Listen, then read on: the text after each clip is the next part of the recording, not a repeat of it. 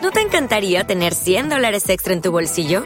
Haz que un experto bilingüe de TurboTax declare tus impuestos para el 31 de marzo y obtén 100 dólares de vuelta al instante. Porque no importa cuáles hayan sido tus logros del año pasado, TurboTax hace que cuenten. Obtén 100 dólares de vuelta y tus impuestos con 100% de precisión. Solo con Intuit TurboTax.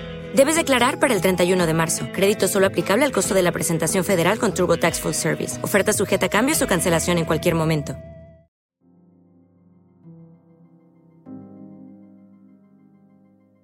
Gladius es el movimiento de renovación para la música católica que nuestra iglesia estaba esperando.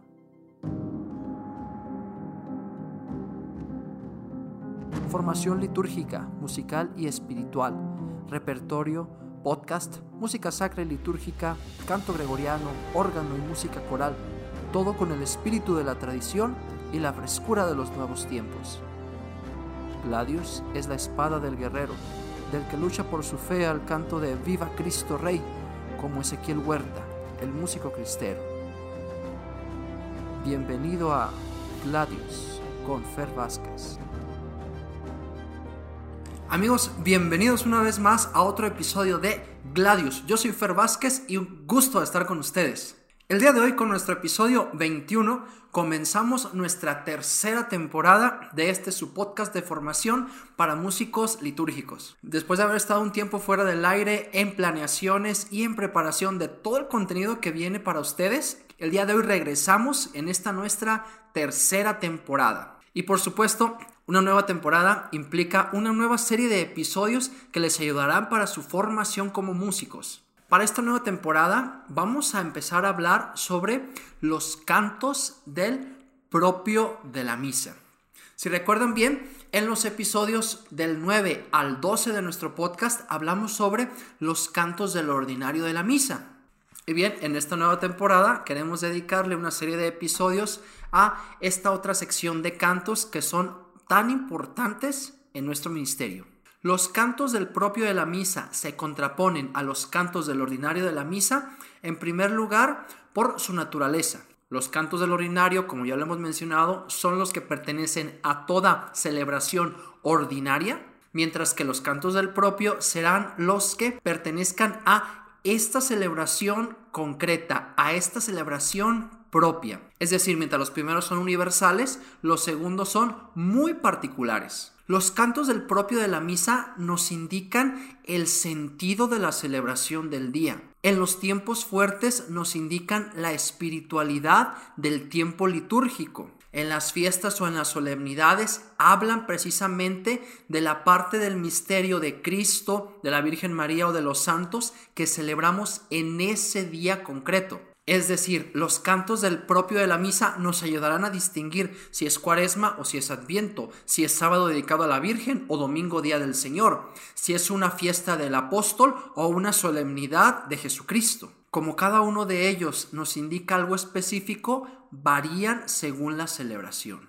Y bueno, los cantos que conocemos como el propio de la misa son el canto de entrada, el salmo responsorial, la aclamación antes del Evangelio con su versículo, el canto de presentación de dones, también llamado ofertorio, el canto de comunión y el canto de salida. Como ya les comentaba, cada uno de estos cantos expresa el sentido de la celebración del día, por lo que tanto su texto como su composición musical y su ejecución deberán de corresponder a cada una de ellas.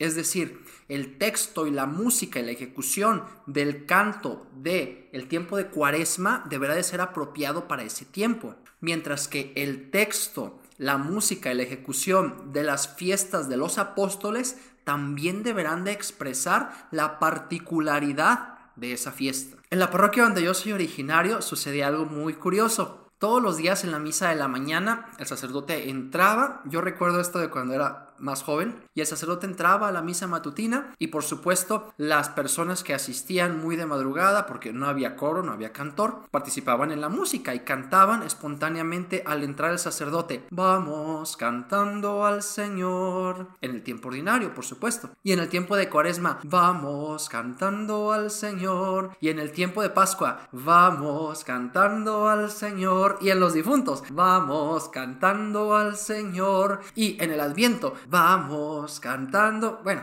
ya entendieron. En realidad sucedía que sin importar la fiesta, el tiempo, el día, siempre se cantaba el mismo canto de entrada. Claro, la gente participaba, claro, las señoras lo cantaban con mucho amor y lo cantaban bien, la verdad. Pero había un gran defecto, que no se distinguía por la música la espiritualidad del día, la espiritualidad de la fiesta, ni siquiera se distinguía cuando era un apóstol o la Virgen María, mucho menos los tiempos litúrgicos. Estas personas lo hacían, por supuesto, de buena fe. Cantaban porque no había quien cantara y cantaban porque ellos iban a misa y pues querían cantar en la misa. Pero nosotros que estamos preparándonos para servir de una mejor manera en la Eucaristía, sí tenemos que ser capaces, uno, de tener repertorio suficiente para las distintas fiestas. Y dos, de tener los estudios y conocimientos litúrgicos necesarios para saber cuáles son los textos apropiados para cada uno de ellos.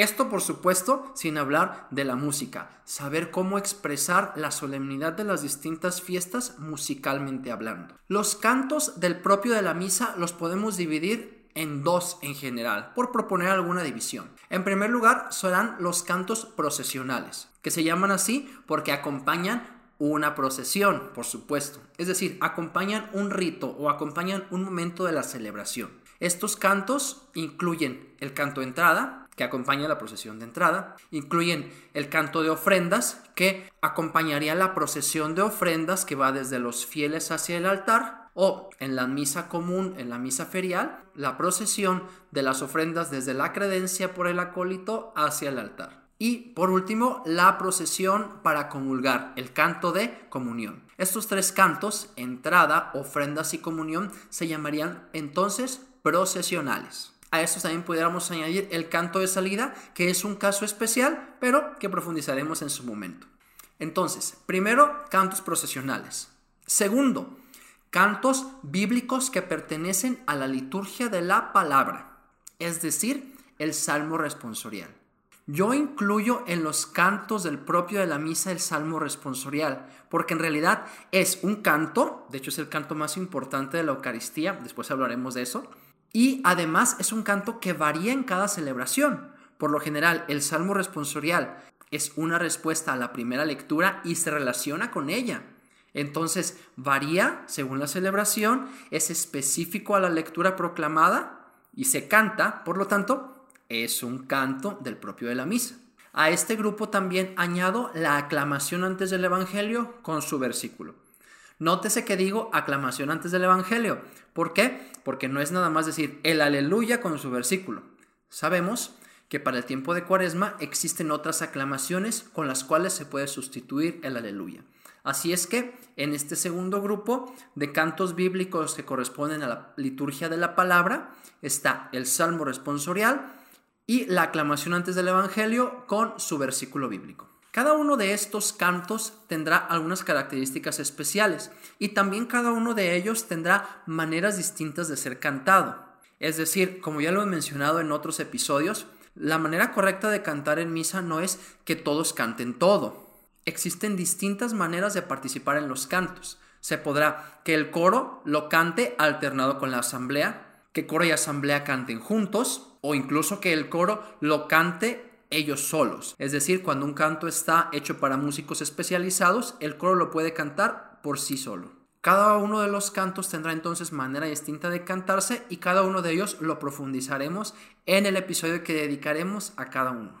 Como ya lo hemos mencionado, entonces implica un profundo conocimiento litúrgico y musical ejecutar correctamente los cantos del propio de la misa el músico tendrá también que estar atento al calendario litúrgico, a los tiempos litúrgicos, estar en continua comunicación tanto con el equipo de liturgia como con los lectores, como con los salmistas, como con los acólitos ceremonieros y sobre todo con el sacerdote celebrante. Porque si todos entramos en una sinergia, en un trabajo en equipo adecuado, entonces, entre los lectores, los músicos, los ceremonieros y el sacerdote se hará un equipo que podrá expresar de manera plena la realidad litúrgica de la fiesta que se celebra. Por eso, el conocimiento del músico tiene que ser muy integral y muy profundo. Y bien amigos, con este capítulo de introducción comenzaremos esta serie acerca de los cantos del propio de la misa.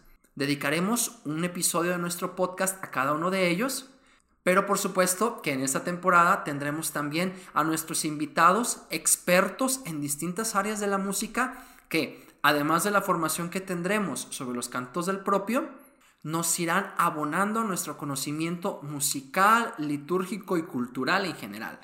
Comenzamos entonces con esta introducción nuestra tercera temporada Espero que este episodio te haya servido para introducirte en el tema y para estar atento a todo el contenido que se viene durante esta nueva etapa de Gladius. No olvides seguirnos en nuestras redes sociales. Recuerda que estamos en Instagram, Facebook y TikTok. Y para escuchar este episodio del podcast lo puedes hacer tanto en Spotify, Apple Podcast o si prefieres el formato de video en YouTube. Me despido de ustedes esperando verlos en el próximo episodio. No olvides darle clic al botón de like y suscribirte para recibir las notificaciones. Y recuerda que tenemos un boletín semanal en donde les estoy enviando composiciones originales de cantos para que aumentes tu repertorio. Todos estos enlaces te los dejo en la descripción. Nos vemos en el próximo episodio.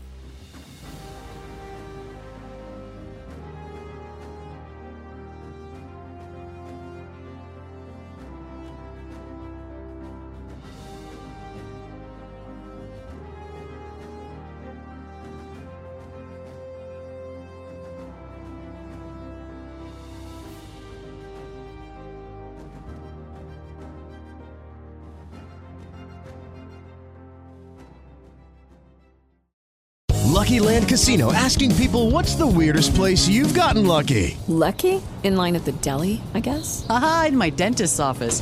More than once, actually. Do I have to say? Yes, you do. In the car before my kids' PTA meeting. Really? Yes. Excuse me, what's the weirdest place you've gotten lucky? I never win and tell. Well, there you have it. You can get lucky anywhere playing at LuckyLandSlots.com. Play for free right now. Are you feeling lucky? No purchase necessary. Void where prohibited by law. 18 plus. Terms and conditions apply. See website for details.